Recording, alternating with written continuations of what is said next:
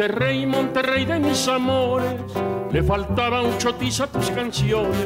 Monterrey con su cerro de la silla, lo obispado y las grutas de García. Es la noche del 29 de diciembre. Después de una serie final que duró más de 200 minutos y que se tuvo que definir hasta los penales, Monterrey se alzó con el título de la Apertura 2019, cerrando de esta manera un año saturado de fútbol en el que no hubo descanso ni una sola semana. Y parecía que este 2020 sería igual, pues apenas a los 12 días el balón ya estaba rodando de nueva cuenta, ahora en el arranque del torneo clausura. Pero no fue así. El domingo 15 de marzo, la Liga MX informó que se suspendía toda la actividad del fútbol mexicano hasta nuevo aviso.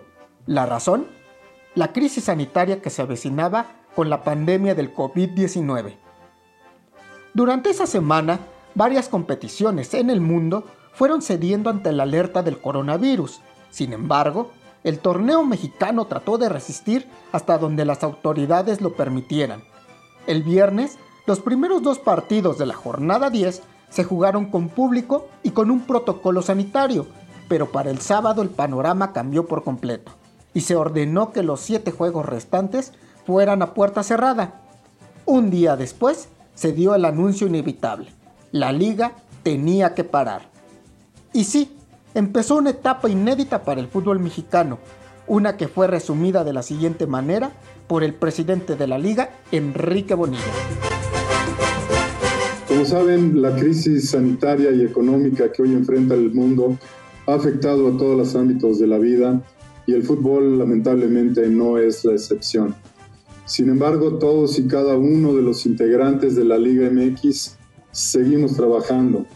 Como es del conocimiento público, los clubes siguen buscando la manera de mantener a sus jugadores en buena forma física. Hemos tenido distintas sesiones de capacitación y como una manera de acercarnos al aficionado se ha creado con éxito la I-Liga MX. Por supuesto, sé que todos estamos ansiosos de poder regresar a las canchas y a los estadios, pero estamos sujetos a que la emergencia sanitaria nos lo permita, porque indudablemente lo primero es la salud.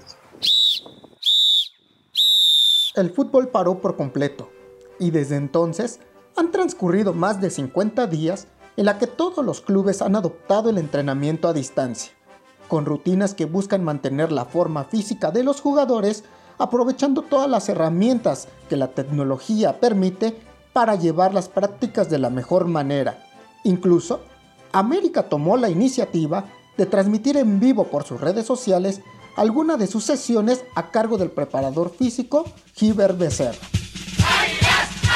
Es un buen momento para juntarnos y estar unidos, vaya, eh, compartir, potencializarnos no empaparnos de miedo, ni mucho menos, sin precauciones, pero al, a tomar la decisión de hacerlas públicas simplemente es porque queremos también proporcionar algo a todos ustedes y, promover el hecho de que se queden en sus casitas eh, de forma preventiva y así de esta manera todos podemos colaborar con un granito de arena, eh, controlar aquello que podamos controlar algunas cosas o muchas cosas están fuera de nuestro control y creo que de esta manera podemos aportar nuestro granito de arena eh, para los demás y no tener excusas por lo cual simplemente me mantengo en casa y no puedo hacer absolutamente nada. No, con este pequeño espacio, con pocas herramientas, poco y nada, puedo hacer algo por mi vida y por los demás. Sin embargo, el tema físico de los jugadores no es la mayor preocupación que tienen los dirigentes en estos momentos.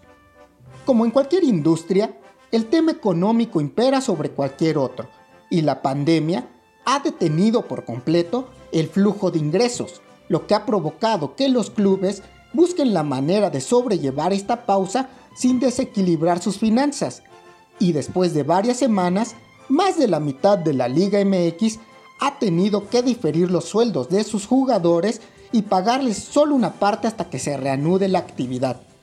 Equipos como América, Chivas, Pumas, Monterrey, Pachuca, entre otros, anunciaron esta medida para tratar de aminorar en todo lo posible el impacto económico. Y sí, hasta el momento la liga mantiene cierta estabilidad, algo que no sucedió con la categoría de ascenso, que debido a sus problemas económicos tuvo que pedir un rescate financiero, lo que abrió paso a una necesaria reestructuración que traerá como consecuencia la eliminación de la posibilidad de llegar deportivamente a la primera división. El viernes 17 de abril, Enrique Bonilla dio a conocer esta polémica noticia. La implementación de este proyecto de estabilización contempla la siguiente estrategia. Eliminar el descenso y el ascenso de los clubes en tanto se consolida el proyecto. El proyecto eh, habla de un periodo de cinco temporadas. Dar por terminada la temporada 2019-2020 del ascenso MX sin que se tenga campeón de la división. Crear un formato de división que tenga como uno de sus objetivos ser semillero de jugadores, por lo que se elimina la regla de menores en la Liga MX a partir de la temporada 2021. La premisa fundamental en este proyecto es y será el mantener e incrementar las fuentes de trabajo de nuestra industria, con el fin de apoyar el crecimiento de los clubes que actualmente se encuentran en el ascenso MX y que continúen participando en la nueva división y que logren consolidar su crecimiento y su desarrollo, se destinarán 240 millones de pesos anuales por temporada durante las siguientes cinco temporadas. Una semana después, esta propuesta fue ratificada por la Asamblea Ordinaria de la Federación Mexicana de Fútbol, que le agregó un año más, eliminando de esta forma el ascenso y descenso por los próximos seis años, y dejó a esta categoría sin un campeón para el Clausura 2020. Eso sí, esta última medida está descartada por completo para la Liga MX. La primera división se reanudará desde la jornada 11 y habrá un campeón que salga de la liguilla. Así lo dijo Enrique Bonilla en entrevista a Milenio La Afición. También, el directivo reveló que ya hay cinco calendarios preparados para cuando las autoridades sanitarias den su aval para el regreso a las canchas.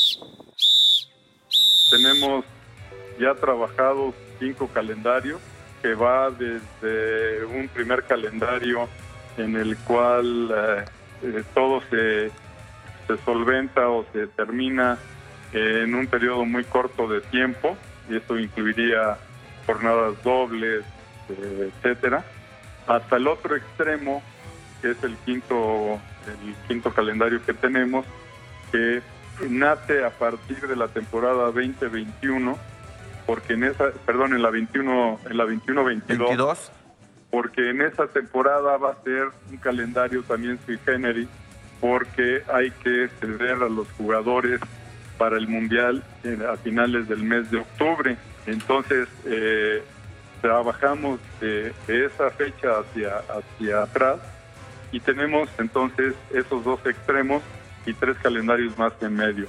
¿De eh. qué depende cuál de los cinco va a ser? Va a depender de cómo se desarrolle eh, eh, la situación en el país y de las instrucciones que nos dé Tor Salud. Y así van transcurriendo los días. Aún sin una fecha oficial para el regreso, el fútbol mexicano se prepara y solo espera la autorización para poner a rodar de nueva cuenta, la pelota en la cancha. Y es que nadie quiere perder.